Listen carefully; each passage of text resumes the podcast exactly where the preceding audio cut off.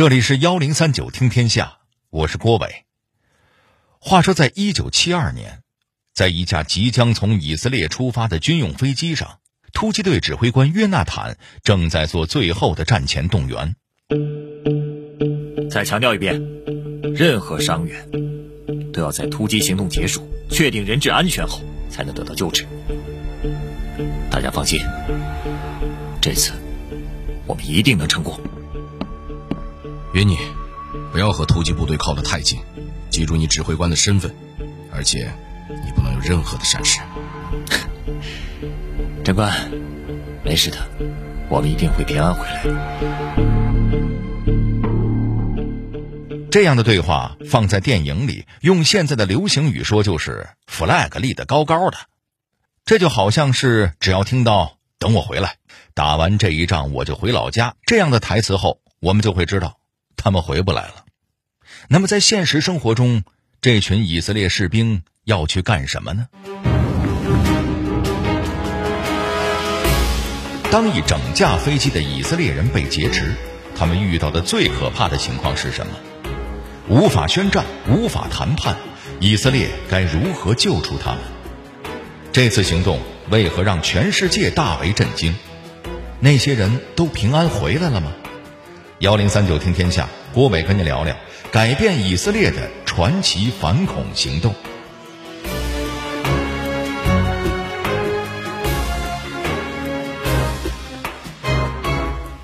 以色列在哪儿？它在地中海红海沿岸，位于亚欧大陆交界处，处于路口的位置。邻国基本上都是阿拉伯国家。现在的以色列是一九四八年建国的，主要国民为犹太人。由于历史原因，以色列饱受战乱困扰，在建国初期的二三十年间，经济建设水平还比较低，要保证每一个人吃饱穿暖还没那么容易，所以以色列的总理关心的都是很实际的民生问题，比如一九七六年的六月二十七日，总统官邸里召开了一次内阁会议，议题不是什么时候去访问哪个国家，军事怎么安排。而是要大家举手投票，面包该不该涨价？当然了，有人的地方就有江湖。无论是卫星导弹怎么发射，还是面包要不要涨价，在场的几个大臣总能掐得风生水起。我代表我的老母亲反对，我代表我开面包店的哥哥反对你老母亲。当时的以色列总理伊扎克·拉宾则在一旁认真的吃瓜。听取双方老母亲和哥哥的意见。就在大臣们吵得不可开交的时候，会议室的门打开了，有人急匆匆的跑了进来，递给总理一张纸条。凭借直觉，总理就知道这事儿很棘手。果然，他看完纸条以后，就让会议室里的老母亲和哥哥们都安静了下来，还把外交、司法、军事部门的领导都找了过来。他向大家宣布，有一架从以色列飞往法国的飞机被劫持了。听到这句话，所有人都倒吸了一口气，大家马上把面包涨价的事儿搁到一边，忙着解决这件更为紧要的事情。很快，以色列当局就掌握了劫持事件的来龙去脉。当天。这架从以色列首都飞往法国的飞机隶属于法国航空，经停雅典，在雅典起飞几分钟之后，劫机事件就开始了。劫机者三男一女，都属于极端组织人士，他们在客舱拿出了自己的武器，先把乘客吓得惊慌失措，再将武器对准驾驶舱。从驾驶舱出来查看情况的工程师刚打开舱门，就对上了枪口。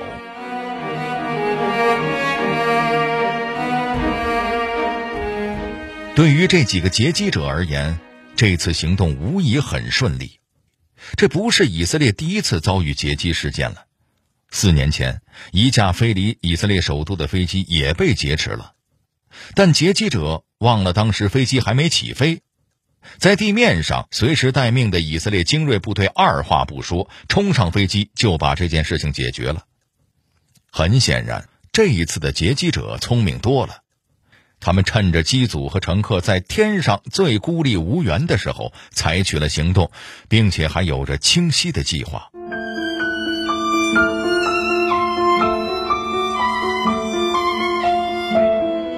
四名劫机者先是要求飞机飞往和以色列多年不对付的利比亚，但利比亚却拒绝了他们停留的请求。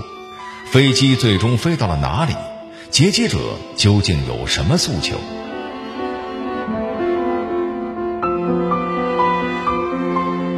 利比亚虽然拒绝了劫机者的长期停留，但还是非常反人道主义的给他们加了个油，还礼送这架被劫持的飞机出境。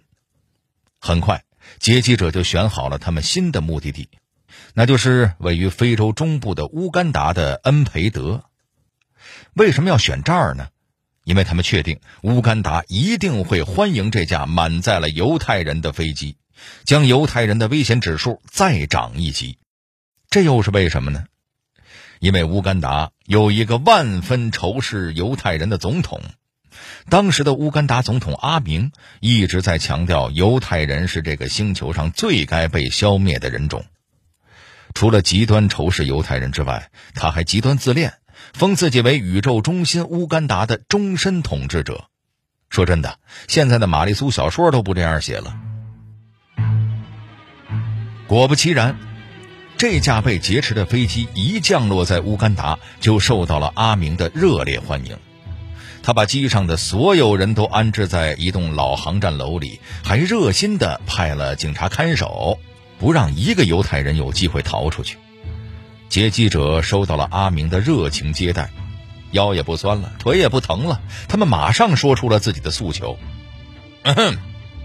整个国际社会听好了。”四天之内，你们给我把之前关起来的五十三名自由战士都给放了，不然我就把这一飞机的人全都给杀了。这五十三名自由战士是什么鬼啊？说白了，就是被关押起来的恐怖分子，是这些劫机者志同道合的小伙伴。但现实情况是，这些恐怖分子当时被关在不同的国家，以色列不可能要求所有国家都放人。更何况，那些可是恐怖分子啊！所以说，满足劫机者的诉求是不可能的。那以色列还能怎么做呢？有人可能会说了，采取军事行动啊，直接围攻乌干达。是，以色列的军事力量确实很强悍，空军更是闻名全球。可是再怎么样，今天早上还在讨论面包要不要涨价的以色列，似乎并不具备几天之内千里迢迢飞到非洲攻打一个面积是自己几倍大的国家的实力。以色列总理府门前挤满了人质的亲朋好友，府内也是焦头烂额。最终，当局决定采取怎样的做法解救人质呢？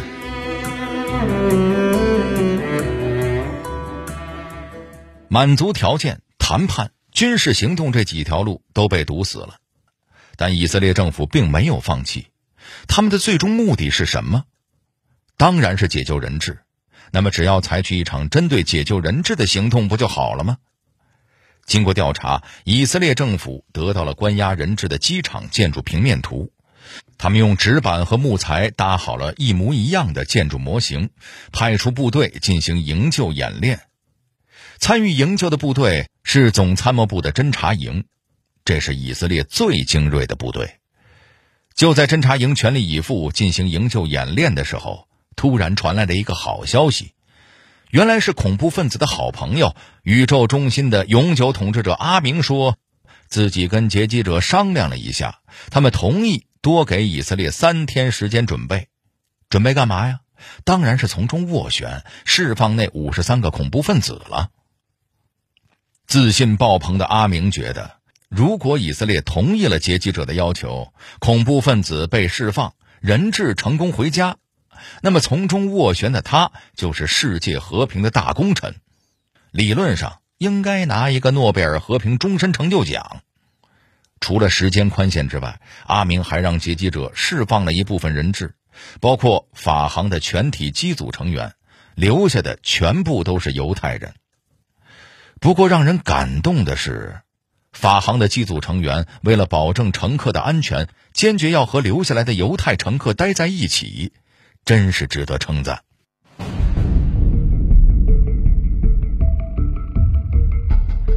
感谢阿明，以色列的营救部队多了三天时间进行计划和演练，力求万无一失。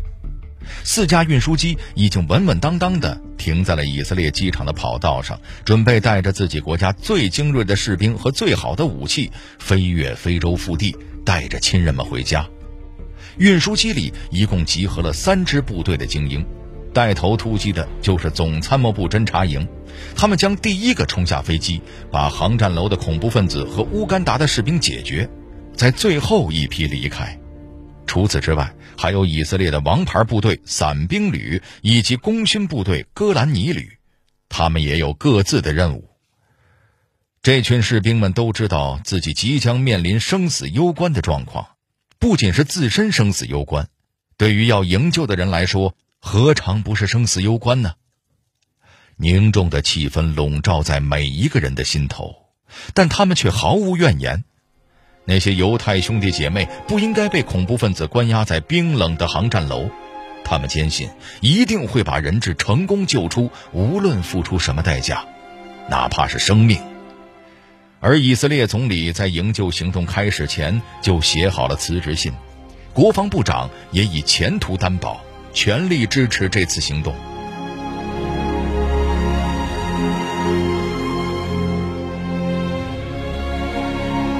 无论有什么样的后果，每一个参与者都有了心理准备。那么，营救计划实施起来是否顺利呢？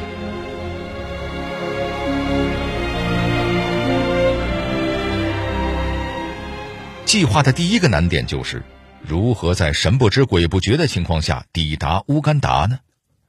要知道，飞机安全降落需要正规的跑道和指示灯，不是想在哪儿停就在哪儿停的。现在共享单车还都有指定的停车点呢。幸运的是，当晚就有一架飞机在恩培达机场起飞。飞机起飞之后，跑道灯短时间不会关闭，于是以色列的第一架飞机就利用这个时间空档紧跟着降落。但如果之前那架飞机临时取消起飞了怎么办？以色列也对这种情况有所准备。他们会冒充非洲的民用航空，谎称飞机故障，请求开灯降落。要是这样也不行，那就只能强行降落了。所以，执行任务的以色列飞行员都把自己训练的跟蝙蝠似的，在黑暗里也能找到跑道。不过好在，蹭跑道灯计划最终圆满成功。第一架飞机降落之后。飞机上的伞兵下了飞机，人手一盏小灯，为接下来的三架以色列飞机拼出了一条跑道灯带。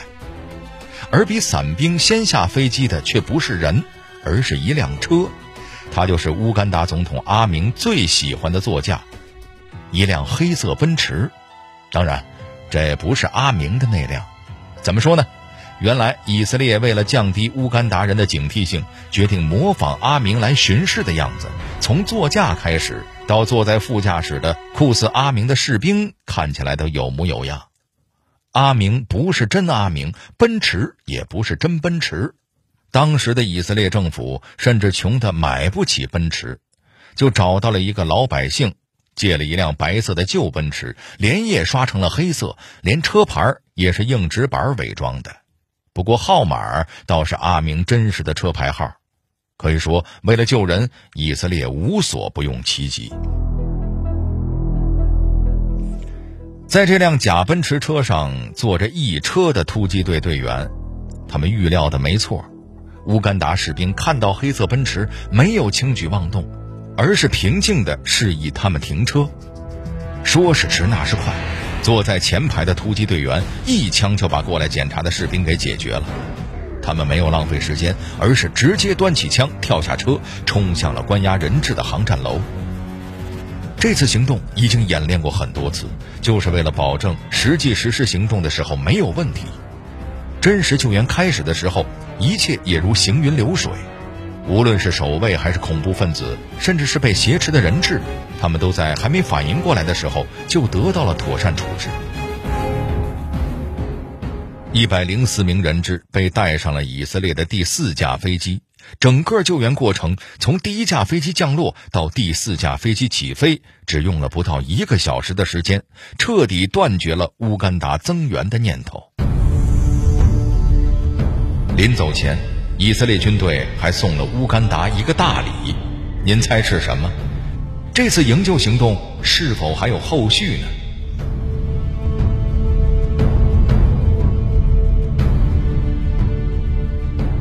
恩德培是乌干达最大的机场，存放着占乌干达军队实力一小半的战斗机。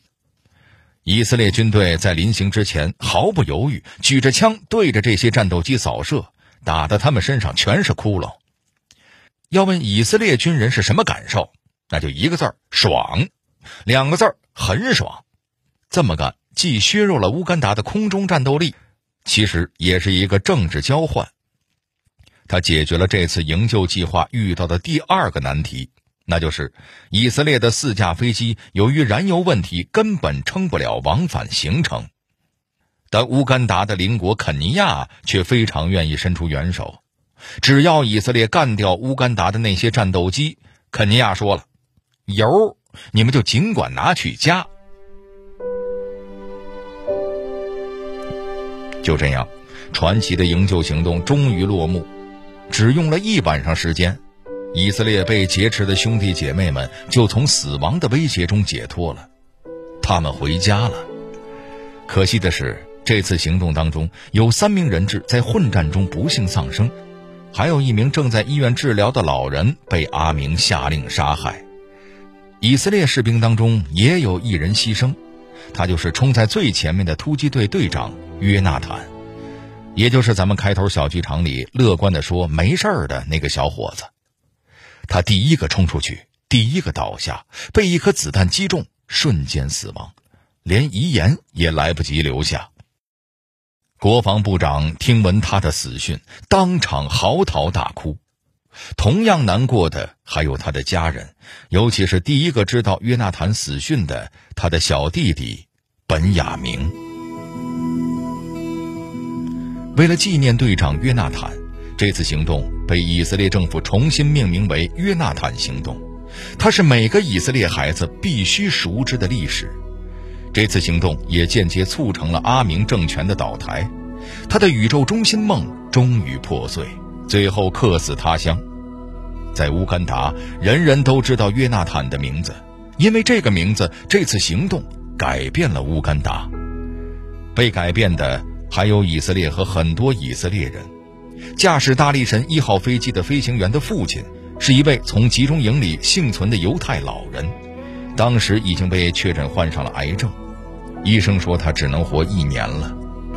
约纳坦行动之后，老人得知儿子参与其中，高兴地召开了盛大的宴会，之后老人继续活了十年。大力神三号飞机的飞行员，当年跟《安妮日记》的作者是难友。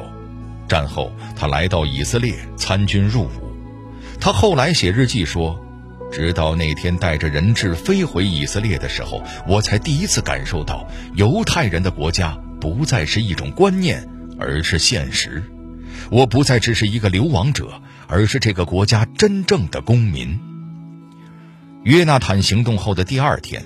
正值美国独立建国两百周年大庆，但第二天的各国报纸却把头版全部转向了以色列。美国人也坐不住了，他们被以色列的英勇行为震撼，对美国政府面对恐怖主义的消极态度更加不满。当年底，美国人就给这个行动拍了两部电影。美国海军中央司令部也特意发来邀请。请以色列海军参加美国建国两百周年阅舰式。要知道，可怜的以色列海军当时还在使用几艘从英国买来的二战老潜艇，论实力不到美国海军的一个零头。而若干年后，约纳坦的弟弟本雅明内塔尼亚胡成为了以色列的总理。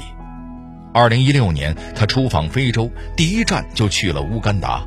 在当年约纳坦牺牲的地方发表讲话。他说：“我的哥哥具有一个诗人的灵魂，更是一个伟大的指挥官和战士。”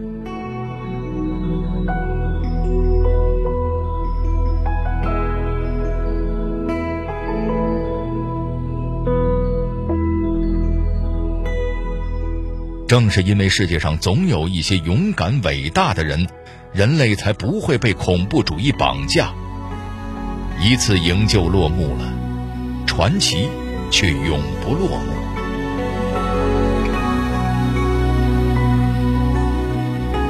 好了，这里是幺零三九听天下，我是郭伟。